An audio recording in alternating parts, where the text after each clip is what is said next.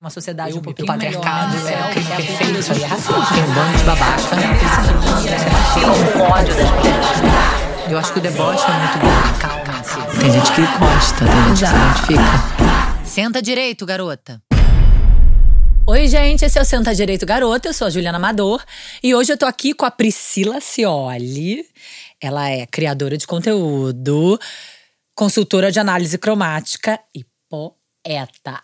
Enchi a boca pra falar poeta, porque é muito linda. Seja muito bem-vinda, Pri. Muito obrigada, Ju. Tô muito feliz de estar aqui. E feliz que você falou um lado meu que eu vou poder mostrar aqui pras pessoas, porque eu geralmente não mostro. É, mas por quê? Você tem vergonha? Você fica tímida? É um pouco de vergonha, mas mais falta, eu não sei, falta de oportunidade mesmo. E Que é? São as poesias? as poesias. Eu queria abrir o programa lendo uma pra vocês. Ué, maravilhosa. Porque tem tudo a ver, né? Eu pensei muito no, no título desse programa, Senta Direito Garota, e o quanto a sociedade tá sempre mandando a gente sentar direito, mas hoje em dia também tem uma outra conotação. Não sei se você entende que, ah, tipo assim, as letras de funk estão mandando a gente sentar, sentar. Então, ou é no lugar moralizante ou é no lugar hipersexualizante. Então, parece que a gente tá sempre nesse, Sim. nessa pressão de ter que ser alguma coisa pro outro e não pra gente, Sim. né?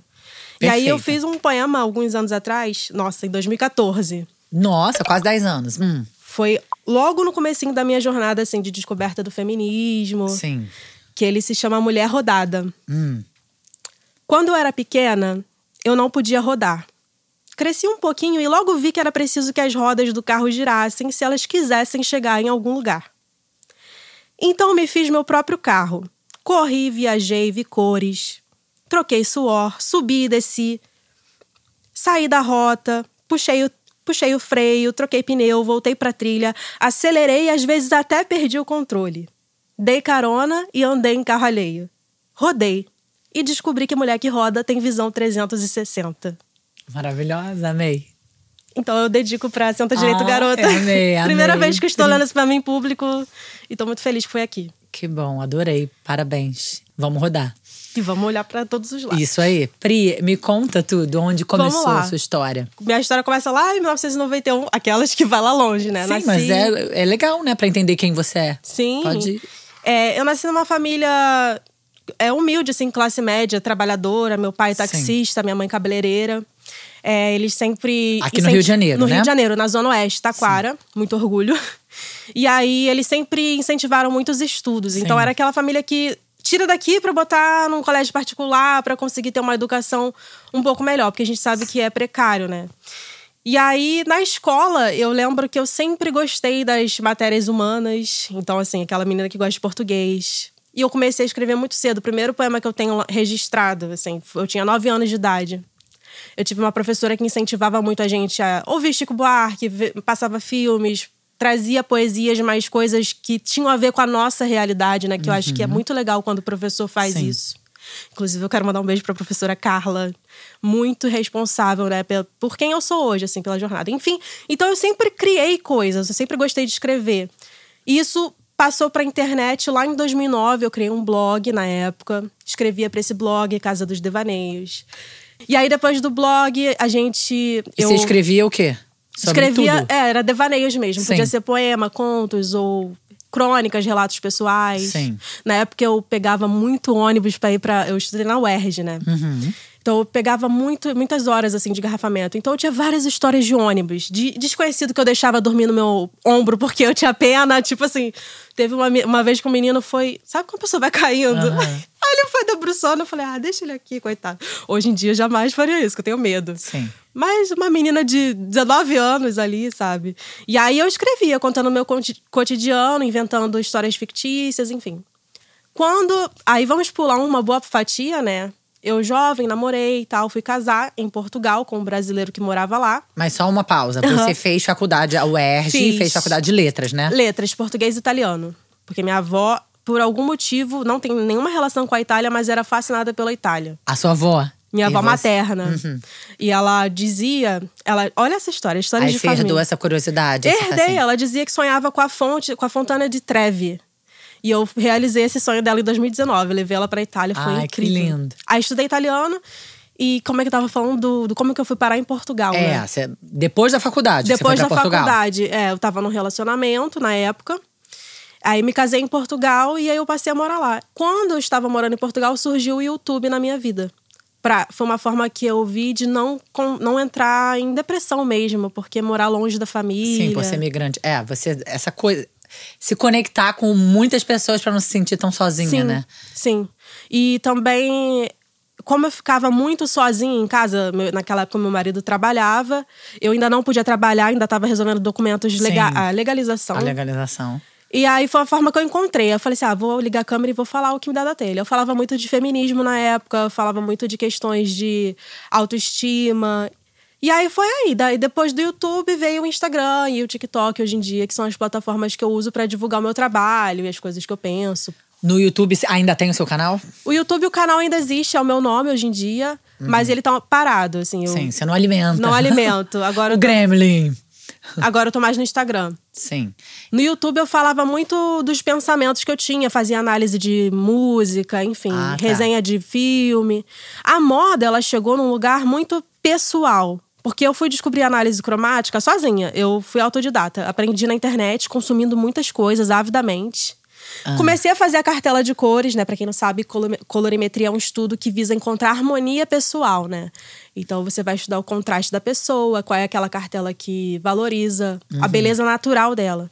Estudei sozinha, comecei a fazer das minhas amigas, elas falaram assim: olha só, por que, que você não faz isso para as pessoas e começa a cobrar? Aí aquilo ali era um dinheirinho que entrava extra, não era o meu trabalho. Uhum. Na pandemia, eu fui demitida do meu trabalho. Mas todos... peraí, tava, estamos em Portugal ainda? estamos em Portugal. Ah, tá. Então na pandemia você estava em Portugal. Em 2020. Eu trabalhava num restaurante e tudo fechou, uhum. né? Então foi um, foi um caos, assim.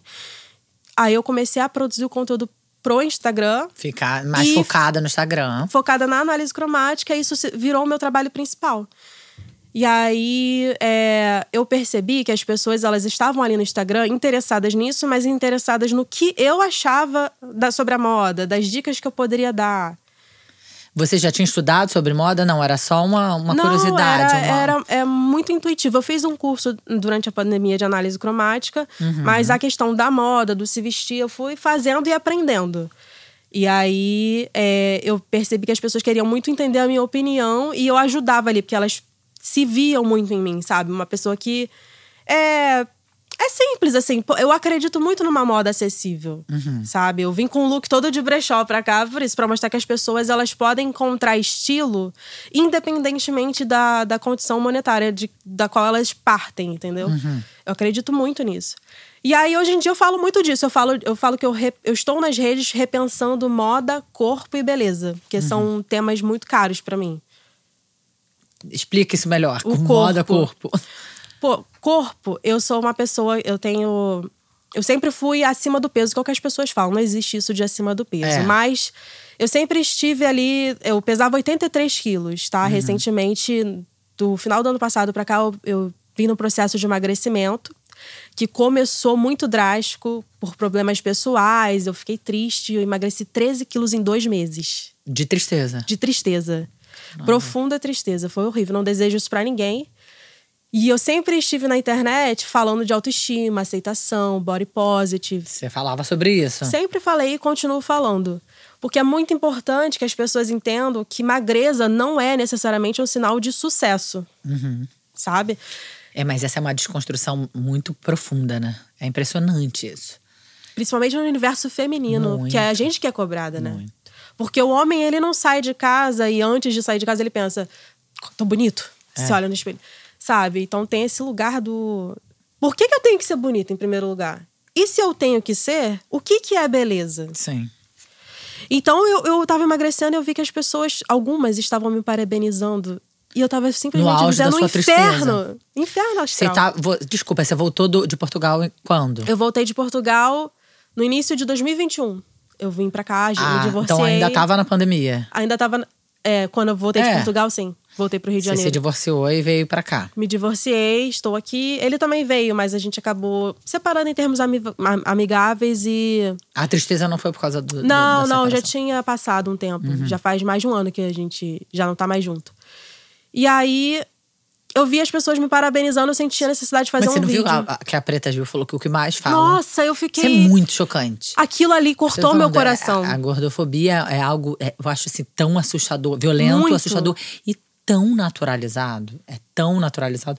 Que é isso, as pessoas se sentem realmente à vontade pra perguntar pra uma mulher doente, Meu com uma Deus. doença grave, quantos quilos você perdeu? Você tá tão Esse linda. vídeo da Preta eu olhei, eu falei assim, cara, eu por muito menos, eu, eu fiquei devastada, assim. Eu- Imagina a força dessa mulher pra Sim. conseguir ainda via público fazer esse serviço, porque ela não precisava. Não Sim. era nem pra ela estar falando isso, gente. É, mas é, a gente precisa falar disso, porque é tão, é tão chocante, mas é, e eu, eu acho que é, é pe- perverso, é violento, porque a pessoa acha que tá agradando ela. Uhum. Entendeu? Falando, nossa, mas você tá bonita, você tá mais magra.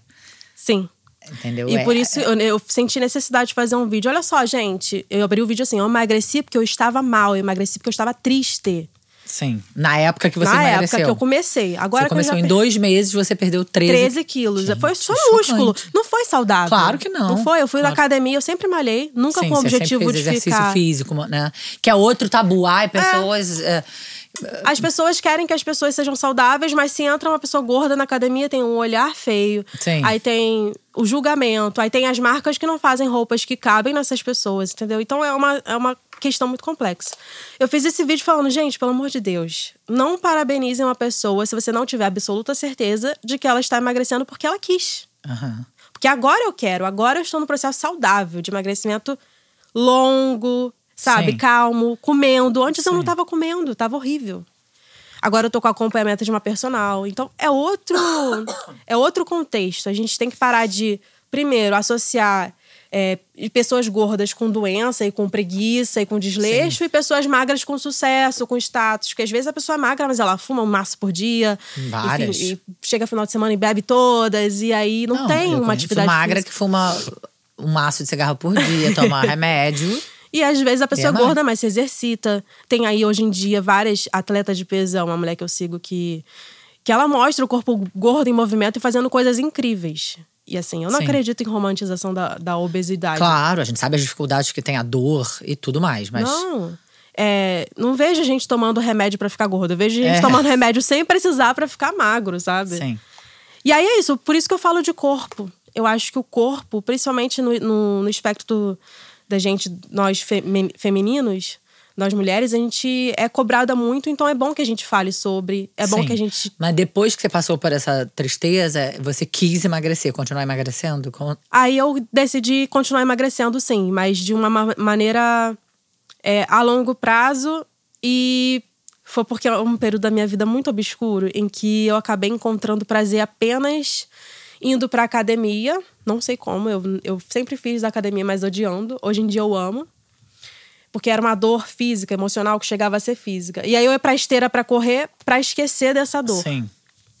E aí eu falei assim: ah, já que eu já tô emagrecendo, que tal não fazer isso de uma forma legal, segura, gentil comigo mesma? E aí hoje em dia eu, eu é, tô magra, mas não, é, não foi uma questão, ah, eu preciso, eu quero. É, eu já me achava muito bonita com 83 quilos, eu aprendi a me vestir enquanto era gorda. Então, uma coisa que eu queria falar para as pessoas é: se você quer emagrecer, tá tudo bem. Você tem o direito de mudar seu corpo, de fazer plástica, fazer o que você quiser. Mas ame-se antes de entrar em qualquer processo de mudança. Ame-se, porque é- a mudança é legal quando ela é uma escolha, não quando ela é uma imposição. É. O problema é que eu não sei se a gente tem escolha, porque todas as nossas escolhas são baseadas É. nessa socialização, entendeu? Violenta que Sim. tem. Mas sim, é isso, é sobre isso. A gente, a gente pelo menos quer ter a sensação de que a gente pode escolher. Sim. Entendi. Ô, Pri, e que mais? Me conta mais de você. E aí, é, Você escreve as suas poesias, escrevo. mas nunca lançou nada, nunca. Durante a pandemia, em colaboração com meu ex-marido, que fez todo o projeto gráfico, eu lancei três mini livretos assim na Ah, internet que de legal. graça. Aham. Mas Mas, digitais. Digitais, só Ah, tá. É, e aí ficou por um tempo, mas era uma coisa para os meus amigos do Instagram lerem. E eles Hum. liam, me davam feedback. Isso que eu acho legal, assim. Pessoal à minha volta é, dava um feedback legal. Nossa, gostei e tal. Mas eu nunca expus para muitas pessoas. E ainda quero fazer isso. Eu tô tentando construir uma comunidade na internet para que eu possa mostrar também esse lado, na- da, o meu lado poeta, poetisa, autora, que é um lado que eu gosto muito, tenho um carinho.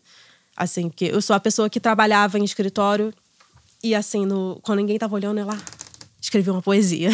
Mas você trabalhava em escritório? É, um tempo eu trabalhei no escritório de advocacia, fui para legal, muitos anos atrás, assim. Muitos não, mas assim, 2015. Eu trabalhei também numa época na FGV com revisão de texto. Sim. que Você é formada em letras. Em letras, né? é. Mas eu saí dessa área, hoje em dia eu Você faço meu é- próprio tempo, eu me encontrei, assim. É. Agora você não faz mais nada relacionado a isso. De vez em quando eu faço uma tradução aqui e ali, mas não é o meu principal Uhum. trabalho.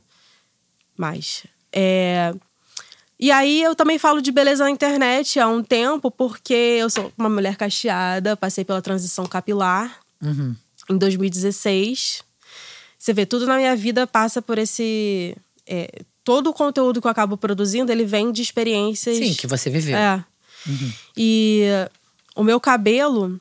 Eu não sei se você já ouviu falar em relaxamento. Já, claro. É, é. Eu, quando eu tinha cinco anos, eu, minha mãe fez o primeiro relaxamento no meu cabelo. Sim, sinistro, né? Uma criança.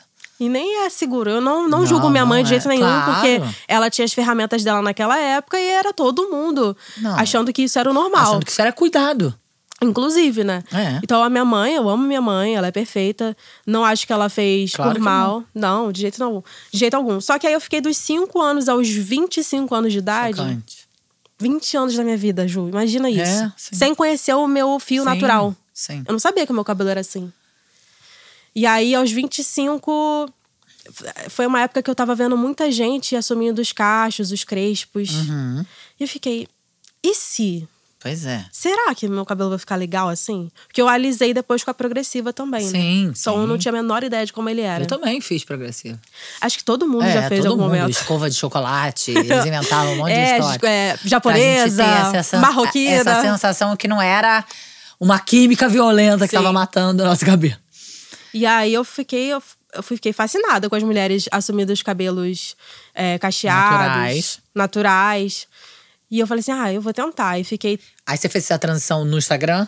É, Tipo, não, ah, não, foi. Na época eu não, não, não era blogueira ainda. Mas eu fiz pros meus amigos, assim. Uhum. Sim. Compartilhava. Era a época do Facebook mais, que a gente botava as coisas lá, escrevia e tal. E aí eu fiquei cinco meses deixando crescer. Aí falei, ai, tá muito ruim isso aqui, vou cortar logo. Eu cortei curtinho. Aham, fiz o é Big, Big chop, Chop. que a gente fala, é o grande corte. Sim. E minha mãe é cabeleireira, ela que fez. Ah, é? É.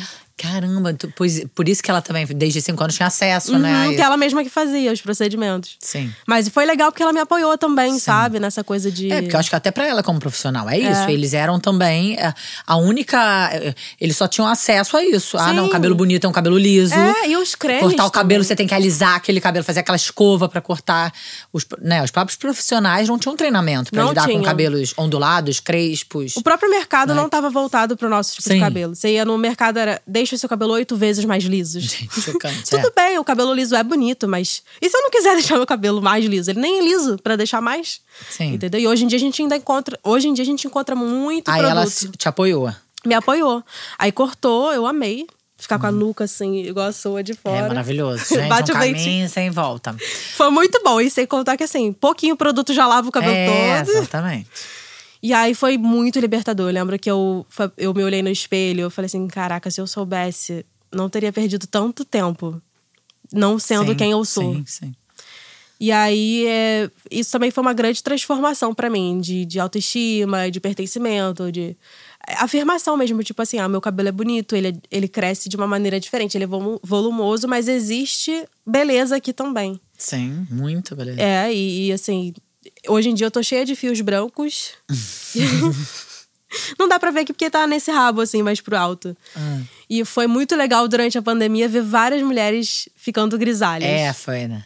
Foi um processo Achei de. sensacional. Eu É. achei muito legal.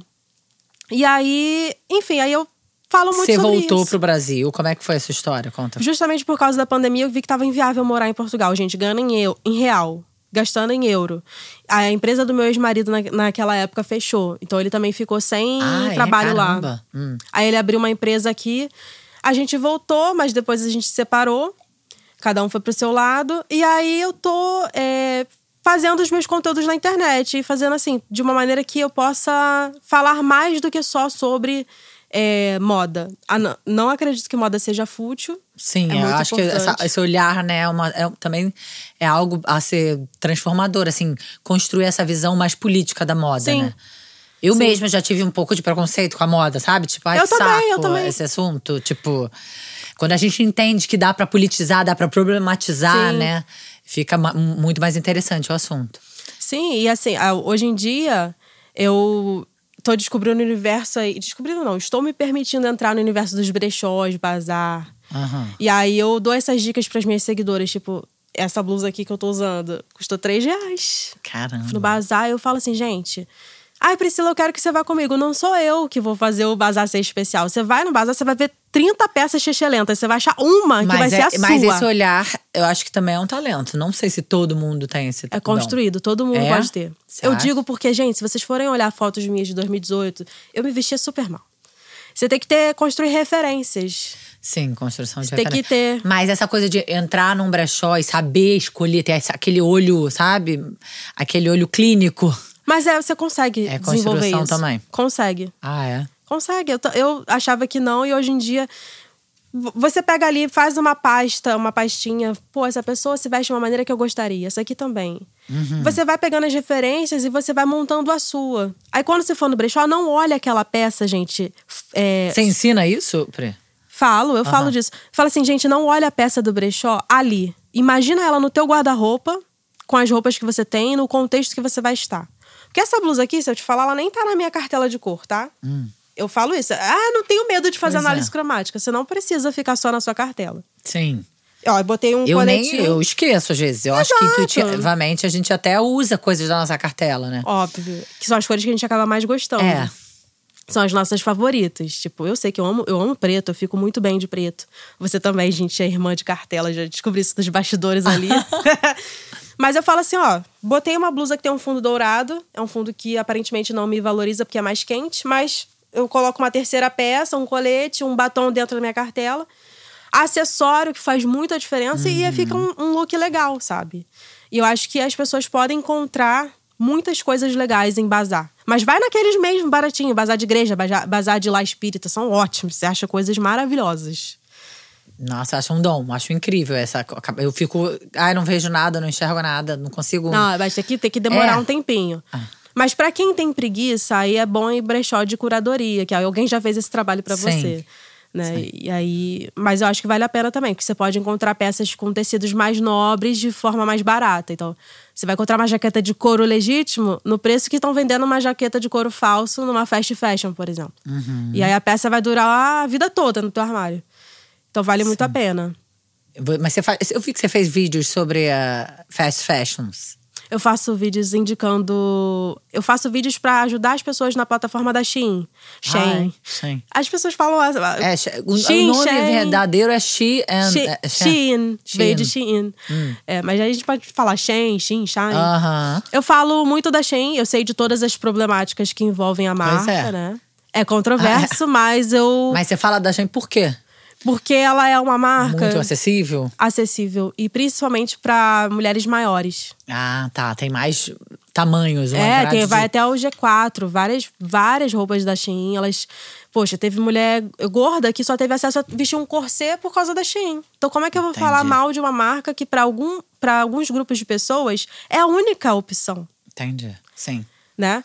Mas eu sei do- das problemáticas de trabalho Uhum. sim. análogo à escravidão. Que não é só a Shein, né, Não, gente? várias lojas que a Várias gente outras que a gente... Shopping Leblon. Exato. Né?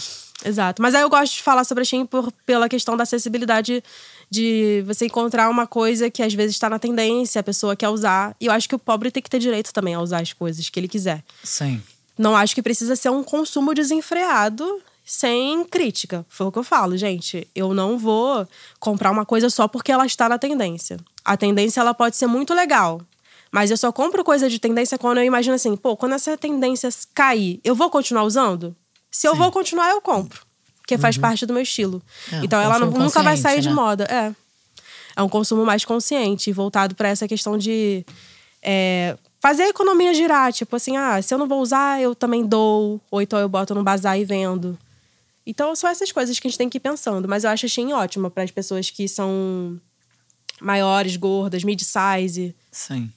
Entendi agora. Faz sentido. Ô, Pri, você comentou aqui que você parou de beber. Qual, isso é uma questão? Qual é o. Eu parei de beber. A última vez que eu bebi foi para comemorar a vitória do Lula. Posso falar isso aqui? Claro. Eu tô Foi o último dia. Nossa, meu coração naquele dia.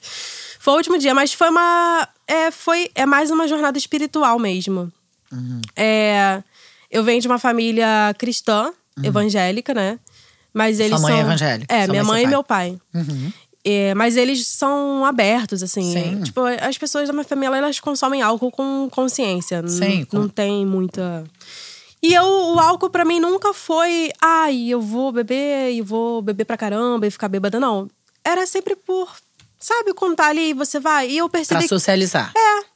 E eu percebi que o álcool foi uma escolha que não necessariamente eu tinha feito. Acho que fizeram por mim, sabe? Sim, Tava você ali. bebia pra ser amiga de todo mundo, pra tá, se integrar, né? Eu até gosto de vinho, por exemplo, mas eu, ve- eu vejo que eu fico Sou muito sonolenta. Pô, eu morei em Portugal, vinho bom Pois de é. 2 euros, não tinha como eu não gostar. Mas aí eu fui vendo assim, cara, qual é o benefício que isso aqui tá tendo na minha vida? Eu fiz o, o balanço, eu falei assim, ah, não preciso, parei. E eu, hoje em dia tá ótimo, sabe? Sem. Não julgo quem bebe, Sim. acho que cada um tem que fazer o que achar melhor pra própria vida. Mas eu tô curtindo muito essa vida de mocktails, drinks sem álcool. Porque aí Ah, eu é? tenho o prazer daquela coisa bonita, Uhum. o prazer de um gosto legal e sem o nocaute, porque eu também, às vezes, ficava muito deprimida no dia seguinte, depois que eu bebia, ingeria o álcool. Sim.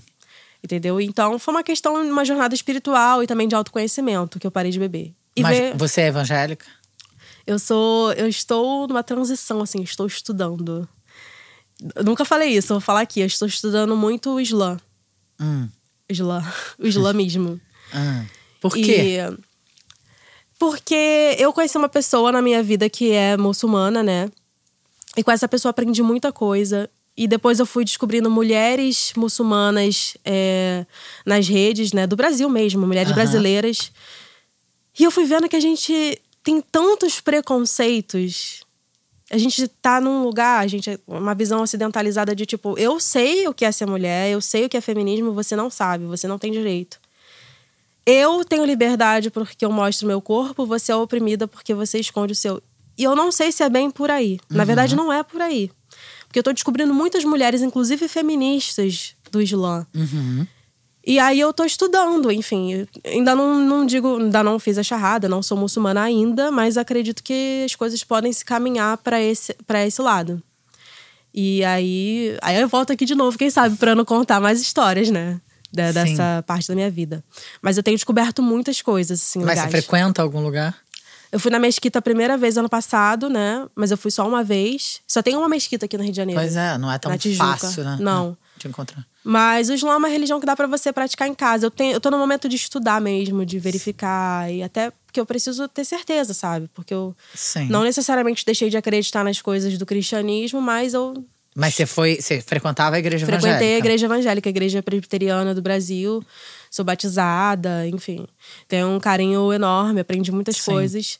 É, apesar de ser evangélica, tive uma formação mais, mais progressista, então não, não. É que eu tenho medo de falar que eu sou evangélica e as pessoas virem com aquele estereótipo do evangélico, Sim. sabe? Que a gente vê horroroso aí, que não tem nada a ver. Mas. É, é, é Votou no isso. Lula.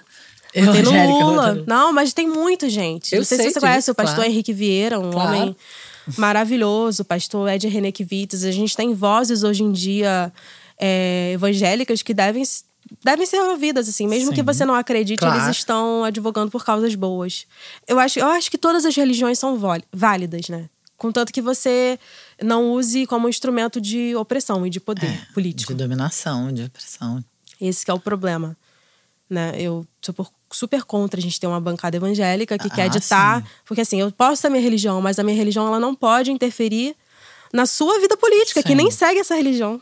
Sabe? Uhum. É, tem muita gente que não entende essas coisas. Por exemplo, ah, eu, eu sou a favor da, da descriminalização do aborto. Embora você não vá fazer. isso Embora é eu não vá óbvio. fazer. Sim. Sabe? É, é, a gente precisa de vozes que desmistifiquem o, o, evangélico hoje em dia. Eu falo do evangélico, mas assim, um tempo atrás a gente poderia falar do catolicismo, Sim. que era mais hegemônico. Não, então, eu já recebi uma mulher aqui no começo do programa, maravilhosa. Ela é paulista, chama Simone dos Anjos, ela é uma evangélica feminista. É, tem várias. E ela veio com essa camiseta Machismo é Pecado, maravilhosa. Ai, Jesus E ela é uma grande. Ela é super intelectual, política, ela é filiada ao PSOL, acho que chegou até a se candidatar. Ela é de São Paulo, né? E é maravilhosa. Ela sempre falava para mim, é, Ju, se eu não falar dentro da igreja evangélica sobre feminismo, quem vai falar? Você Exato. vai entrar lá. Exato, a gente tem que falar. Né, furar as bolhas. Com certeza, com certeza. É, o pastor da igreja que eu frequentava, ele é um homem negro. Então, na igreja também tinha muito essa coisa política de falar sobre o racismo, e o racismo, ele, como ele é institucional, ele está inclusive nas religiões, nas Sim, igrejas. Você vai ver quem são as lideranças. São homens brancos. A sociedade não tem jeito, ela espelha aquilo que ela é, né? Então, você vai ver na mídia, você vai estar tá espelhando quem está no poder na sociedade. Então é, é, bom que a gente tenha vozes feministas, antirracistas, uhum. anti-LGBTfóbicas dentro da igreja, dentro Sim. de todas as religiões. Hoje em dia, então, você está fazendo isso, focada na análise cromática. Sim. E produção de conteúdo para internet. É, quero fazer. Quero começar a mostrar minhas poesias. Hum. Tô trabalhando. Você tá nesse processo de desnudamento, de querer se mostrar. Sim. Sim, porque eu fico pensando assim, ai, será que vão achar que eu tô enlouquecendo? Porque eu tô falando de moda e também quero falar de poesia. Ainda quer se converter. É, são muitas, muitas facetas. Não, mas tudo bem. Mas né? acho que tudo um... bem, né? Sim. Nós somos múltiplas. É, eu trouxe uma outra poesia também para ler aqui, se ah, você tá. permitir. Lógico. É, que é, é desse lugar de falar do ódio. Se chama Odiarei com Ternura. Eu acho que a gente tá num momento de muitas disputas de narrativa, né? Na internet e na vida real. Sim. Quantas famílias não se partiram é. das últimas eleições, dos últimos é. quatro, oito anos? Sim. Na minha, a gente acabou com um grupo de WhatsApp. Muito, a minha é muito. A gente tá se sentindo muito distante um do outro, sabe? Eu acho que o ser humano ele foi feito para ser ponte, para um chegar no outro, para conversar. Eu não quero, tipo, hoje em dia eu não quero ficar na minha bolha. Eu quero furar a bolha. Eu acho que eu só consigo fazer isso se eu colocar minha minha escuta mais para ser atenta, a serviço do outro. Uhum. Não um lugar sim. de escuta onde eu já vou atropelar você, tentar te convencer sim, de algo. Sim. E aí, eu escrevi esse poema porque eu tava refletindo. Foi durante a pandemia, eu vi aqui a data. Uhum. Eu tava falando com uma amiga sobre esse, essa coisa do ódio, da disputa e da radicalização de pensamentos. Aí eu fui e escrevi assim: Odiarei com ternura. Não me levem a mal. Odiar tem seu valor histórico, especialmente em fases de profundas transformações já que odiar é movimentar em caos a massa corpórea do campo das coisas e do campo das não coisas. Faz a gente se importar, reparar, reparar. Mas deveria o ódio sobrepujar os lugares belos e sensíveis da nossa existência? Assim, por quanto tempo deve durar a ira? Eu penso que não muito. Então a pergunta vira: o que é não muito? Talvez tempo suficiente para se tornar um poema. Ou tempo bastante para desavermelhar a cara, porque ódio demais é tempo perdido demais, a menos que vire política pública. Entendi que muitas vezes, quando odeio o outro pelo que ele é, odeio a mim mesma pelo que eu já fui. Desrespeito o tempo e o livre correr do desabrochar da vida. Portanto, dessa vez escrevo para firmar um pacto comigo mesma. Um pacto de ódio pragmático poético. Quando eu não posso entender, eu amo. E quando eu não puder mais amar, que eu entenda desse jeito. Quando me for exigido odiar, odiarei com ternura. Linda. Ai, Pri, obrigada por ter vindo, obrigada por dividir a sua Obrigada poesia. a vocês por esse espaço que eu amei estar aqui, amei poder conversar um pouco mais da minha trajetória. E, enfim, gente, escutem esse podcast, porque tem muita gente boa aqui falando. Tem. Muita tem gente muita boa gente que a gente boa. precisa aprender com elas. Sim. Parabéns pela coragem de escrever poesias, porque é maravilhoso. Eu sei que é botar algo que é muito íntimo para fora, né? Parabéns pelo seu trabalho, sucesso. Muito obrigada. Voe alto, Conta com a gente, tá bom? Com certeza. E vocês também. Obrigada por ter vindo. Obrigada, querida. Beijo. Beijo.